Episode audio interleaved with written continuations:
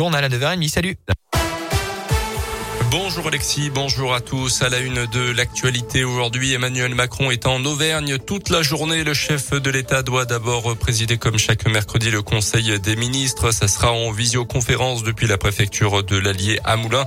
Euh, le président prendra ensuite la direction de Vichy pour une visite qui s'annonce d'ores et déjà historique. Jamais un président de la République ne s'était déplacé dans la sous-préfecture de l'Allier depuis la visite du général de Gaulle en 1959. Déplacement sur le thème des villes moyennes et des associations notamment.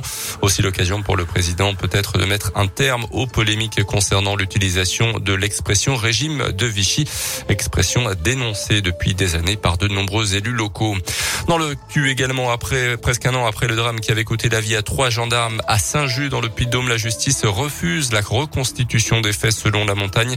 Un pourvoi en cassation doit être formé. Une plainte bientôt déposée par les familles des victimes.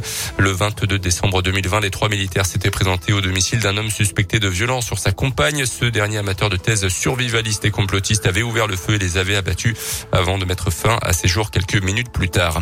En foot, victoire du PSG 4-1 contre Bruges hier en Ligue des Champions. Dernière journée de la phase de groupe des Parisiens étant déjà qualifiés. Lille joue ce soir en Allemagne à Wolfsburg pour tenter d'arracher à son tour le ticket pour les huitièmes de finale. Et puis toujours en foot, c'est ce soir que s'est réunie la commission de discipline après les incidents entre Lyon et Marseille en Ligue 1 le 21 novembre.